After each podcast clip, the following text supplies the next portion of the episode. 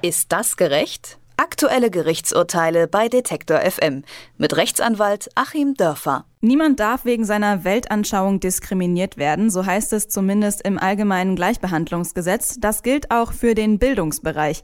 2007 wurde in der Stuttgarter Erklärung der Waldorfschulen festgeschrieben, dass alle Menschen unabhängig von ethnischer Zugehörigkeit, nationaler oder sozialer Herkunft, Geschlecht, Sprache, Religion, politischer oder sonstiger Überzeugung die gleichen Zugangsberechtigungen haben. In Berlin wurde jetzt aber das Kind eines AfD-Politikers von einer Waldorfschule abgelehnt. Für Privatschulen gibt es zwar mehr Rechte bezüglich der Auswahl der Schülerinnen und Schüler, trotzdem stellt man sich die Frage, dürfen die das? Eine schwierige Debatte, über die zurzeit heftig diskutiert wird, ob das gerecht ist. Das frage ich deshalb Rechtsanwalt Achim Dörfer. Guten Tag, Herr Dörfer. Guten Tag nach Leipzig.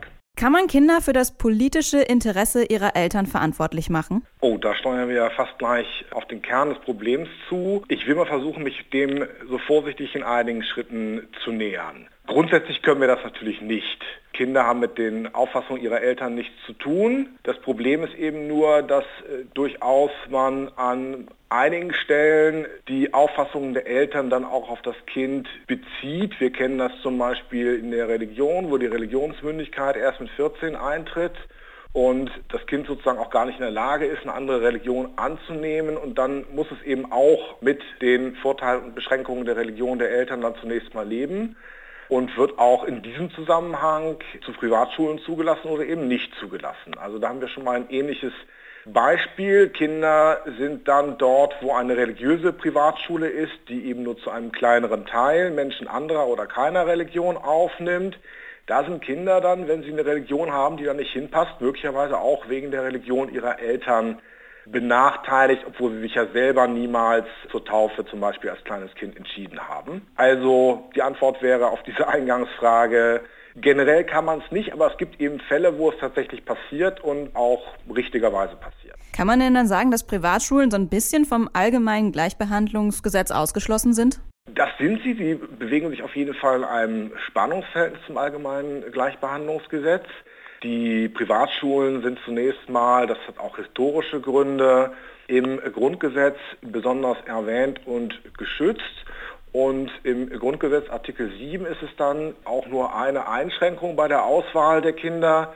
Zunächst mal im Grundgesetz genannt. Das sind nämlich die finanziellen Möglichkeiten der Eltern, weil man natürlich zu Recht möchte, dass Privatschulen, die ja auch einen Anspruch auf anteilige oder fast volle Finanzierung gegen den Staat haben, dann eben, wenn sie aus Steuergeldern bezahlt werden, auch ungeachtet der Einkommensverhältnisse der Eltern Kinder aufnehmen.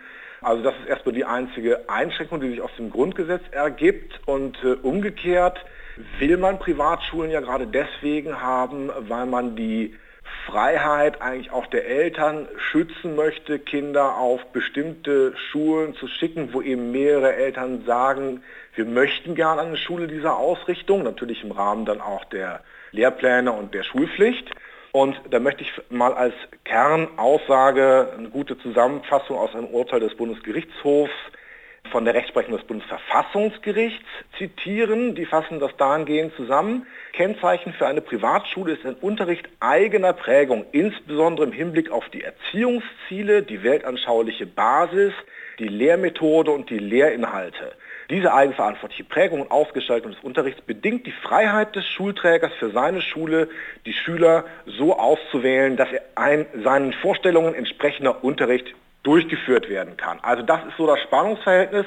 Auf der einen Seite hält die Privatschulfreiheit es fest, die können ihre eigene Richtung vorgeben und können sich auch ihre eigenen Schüler aussuchen. Und auf der anderen Seite gibt es eben das allgemeine Gleichstellungsgesetz und das sagt dann was ganz anderes, aber muss sich hier eben schon eher hinten einsortieren weil es einfach in der Reihenfolge der Gesetze dem Grundgesetz unterlegen ist. Die Entscheidung wurde mit der drohenden Störung des inneren Schulfriedens gerechtfertigt. Inwieweit ist es Ihrer Meinung nach denn ein legitimer Grund? Ja, jetzt wird es tatsächlich ein bisschen schwieriger. Also grundsätzlich geht es. Eine Waldorfschule hat eben auch eine gewisse weltanschauliche Richtung. Die können sich gemäß dieser weltanschaulichen Richtung die Kinder auswählen. So, und jetzt äh, haben Sie eben gesagt, in einer ohnehin zu treffenden Entscheidung, das muss man ja nochmal betonen, 30 Plätze für 140 Bewerber. Das ist natürlich eine andere Diskussion, die wir jetzt führen, als wenn es 30 Bewerber auf 30 Plätze gegeben hätte. Es sind also noch 109 andere Kinder außer diesem einen Kind abgelehnt worden. Und was man eben so zumindest mal als Minimum verlangen darf, ist, dass das nicht völlig willkürlich geschieht, eben auch im Rahmen dieser Privatschulfreiheit. Und ja, ist es nun willkürlich, wenn man darauf abstellt, ja, die Eltern können da nicht so richtig mitwirken, weil dem Kind hat man ja keine AfD-Auffassung selbst unterstellt. Das wäre ja nochmal was anderes gewesen, wenn jetzt ein Kind meinetwegen schon in einer äh, höheren Klasse wechselt und selber schon politisch aktiv geworden ist. Also diese Übertragung von den Eltern auf das Kind. Und das Spannende ist ja hier auch, dass die Abstimmung aller damit beteiligten Gremien sehr, sehr knapp ausgegangen ist, dass man sich also doch sehr schwer gemacht hat bei der Waldorfschule. Und ich meine, es ist wirklich ein Grenzfall, weil hier eben eine Prognose zu treffen ist. Ich meine aber auch, es ist ein Grenzfall, der eben noch vertretbar ist, weil es sich hier eben doch um einen Berufspolitiker handelt und jetzt, um in allerletzter Konsequenz sagen zu können, wäre von dem eine Störung ausgegangen oder nicht, fehlt uns leider seine Identität. Es wäre also schön, wenn sich der Vater vielleicht auch mal bekannt hätte, wobei ich das auch verstehen kann, dass er es nicht tut, seinem Kind zuliebe. Denn da würde ich tatsächlich dann auch zwischen verschiedenen AfD-Vertretern durchaus noch differenzieren. Also wenn er tatsächlich mit belegbaren Äußerungen aufgefallen ist, die ja andere Kinder voraussehbar verletzen würden, wo also es sich schon greifbar abzeichnet, das wird Stress und Ärger geben, dann meine ich, dass so eine Entscheidung völlig in Ordnung geht. Betrifft dieses Auswahlverfahren denn nur Schüler oder können auch Lehrer aus derartigen Gründen bei Privatschulen abgelehnt werden? Auch das ist ganz klar der Fall. Also gerade bei den Waldorfschulen gibt es ja immer auch schon die Diskussion, müssen die jetzt völlig zu Steiners Lehren stehen, also Steiner als Begründer auch des, ja, der, der Schulprinzipien der Waldorfschulen war ja Rudolf Steiner durchaus aus heutiger Sicht in vielen Dingen äußerst schwer zu genießen, ist sehr rassistisch, ist äh, teilweise auch extrem Dinge verbreitet, die mit Naturwissenschaften nichts zu tun haben. Also hier speziell gab es bereits die Diskussion an der einen oder anderen Stelle, müssen Lehrer jetzt voll dazu stehen. Und natürlich können Privatschulen tatsächlich das tun und sie tun es ja in anderen, die Juristen nennen das Tendenzbereichen, also bei den Kirchen, bei den religiösen Privatschulen wird natürlich auch danach ausgewählt, das ist auch ein Kriterium, nach dem ausgewählt werden darf.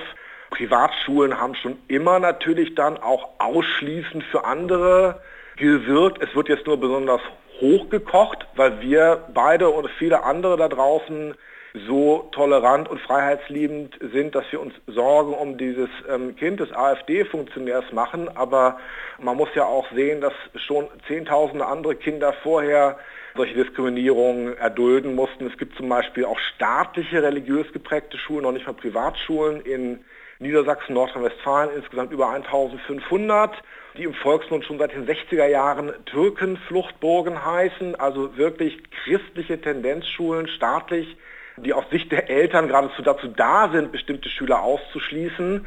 Also einiges ist das schon sehr hart und ich würde mir insgesamt da mehr Transparenz wünschen und möchte da auch diese Waldorfschule loben, dass sie eben diese Entscheidung transparent gemacht haben, wo sie eben in anderen Fällen vielleicht aus religiösen Gründen zum Beispiel fällt oder aus rassistischen Vorurteilen, aber dann durch ein angebliches Losverfahren bemäntelt wird, hat man das hier sehr offen gemacht. Wie entscheiden denn dann Privatschulen? Also wenn Sie schon Losverfahren ansprechen, wie demokratisch wird da entschieden? Ist das ein demokratischer Prozess oder ja, haben halt einige Kinder mehr Glück ja, als andere. Es kann ein rechtsstaatlicher Prozess sein in dem Sinne, dass es nicht völlig willkürlich sein darf. Es ist, wenn Sie es so ansprechen, ein demokratischer Prozess natürlich dahingehend, dass es ja gerade in diesem Falle auch ein Gremium gegeben hat, was abgestimmt hat, was sich damit befasst hat.